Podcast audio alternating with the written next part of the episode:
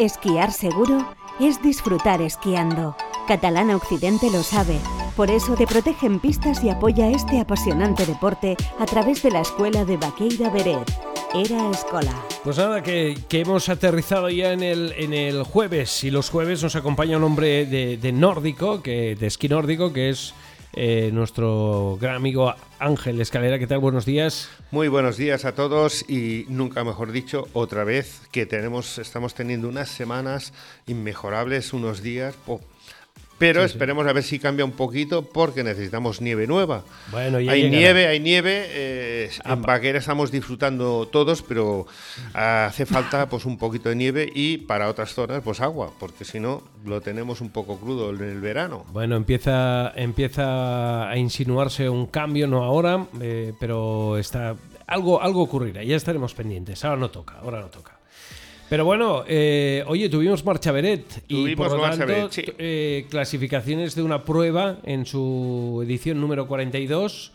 Eh, a la Cester hay que felicitarla. Efectivamente. estuvo la María Iglesias, ¿no? También. Sí, también, estuvo. ¿Quién más estuvo? Bueno, el rojo no, porque están los Juegos Olímpicos.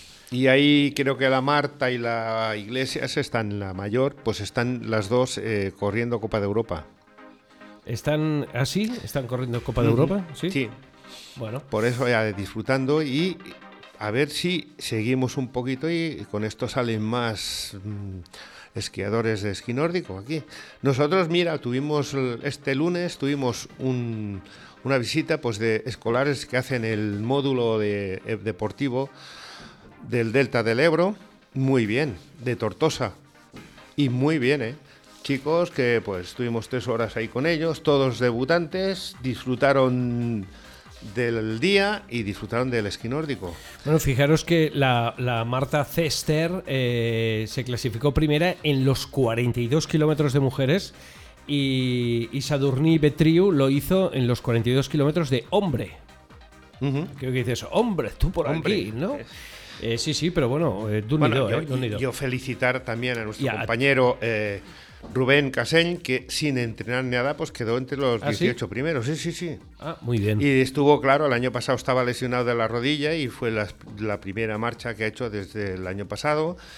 Y va entrenando poquito a poco, pero bueno, una clasificación muy buena sin haber podido entrenar casi, porque tiene que ir con cuidado, aún tiene la rodilla pues un poco débil. Bueno, al, menos, al menos se lesionó en época de COVID, que pocas cosas se podían hacer, vaya que dices, bueno, mira, mal por mal, ¿me entiendes? Pero bueno, ya está ahí recuperado, estuvo aquí en la radio con nosotros. Y oye, sí que tenemos que decir del Imanel Rojo, eh, que es una persona que habitualmente se ve en Beret eh, disfrutando y entrenando. Eh, este, esta persona, este chico de Guipúzcoa,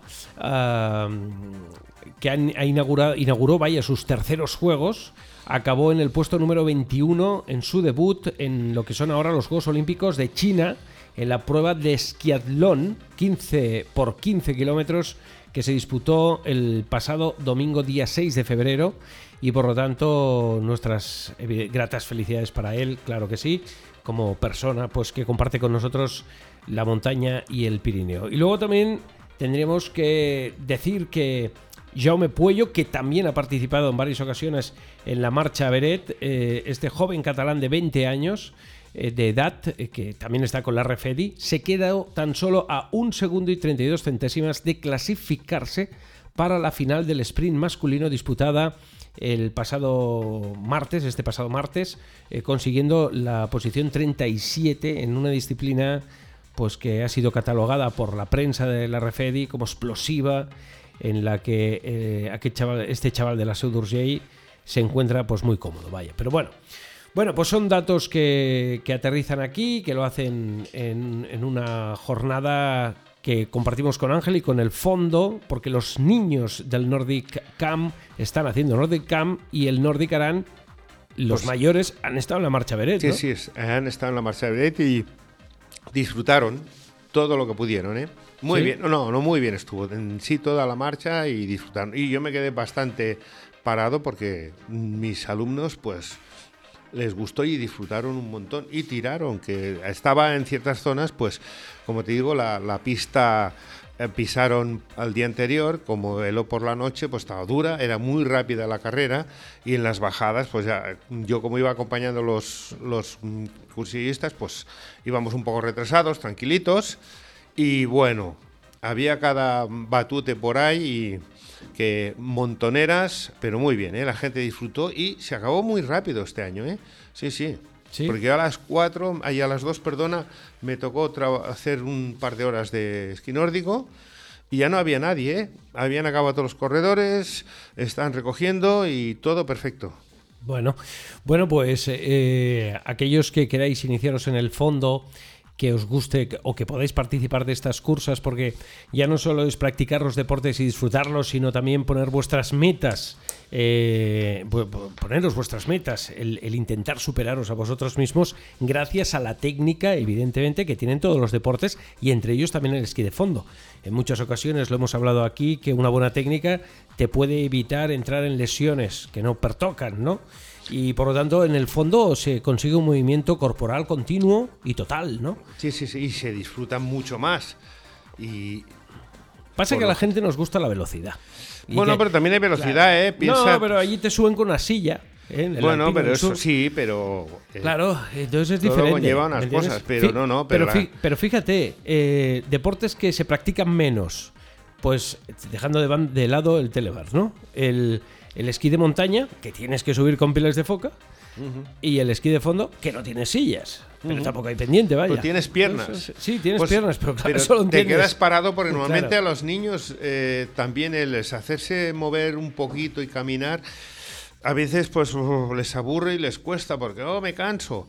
En cambio en el fondo les ponen los esquís y salen disparados y les encanta subir, bajar y hacer juegos, que es lo que hacemos con ellos y se lo pasan muy bien. Bueno, no sé, yo lo que sí que quiero animar a aquellos que practicáis otro tipo de deportes en la nieve, que, os desviéis hacia el circuito de Beret y que probéis con un profesor un par de horas.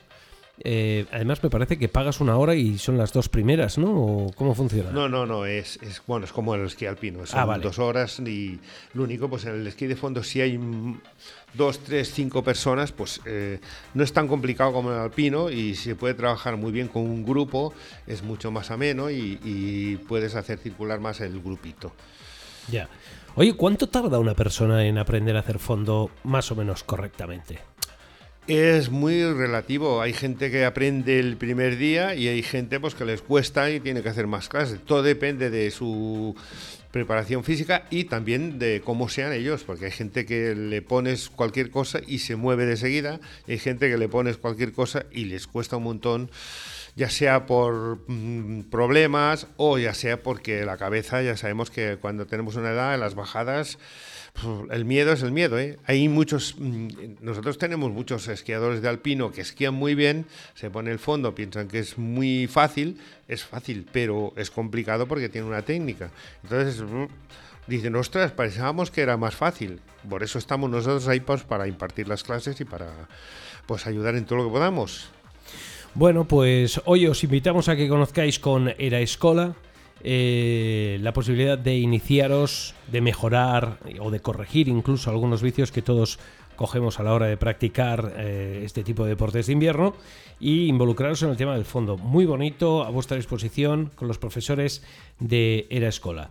Y el 902-218-228, que es el teléfono que se utiliza para contactar con Era Escola para que os salga gratuito, hay un supletorio a ese número que es el 618-605-893. Lo vuelvo a repetir, que podéis contactar con la escuela en el 618 605 893. Es complicado, pero bueno, todo lo tenéis en erascola.com. Erascola.com, lo tenéis allí, el teléfono en la página y, saldrá.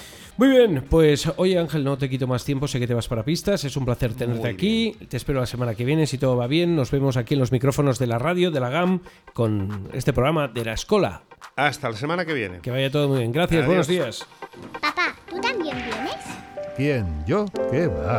Yo con esas botas y tapado hasta arriba, deslizando por esas pistas, ¿de verdad te imaginas a tu padre así? Sí. En el Grupo Catalán Occidente te damos confianza, porque la vida está para usarla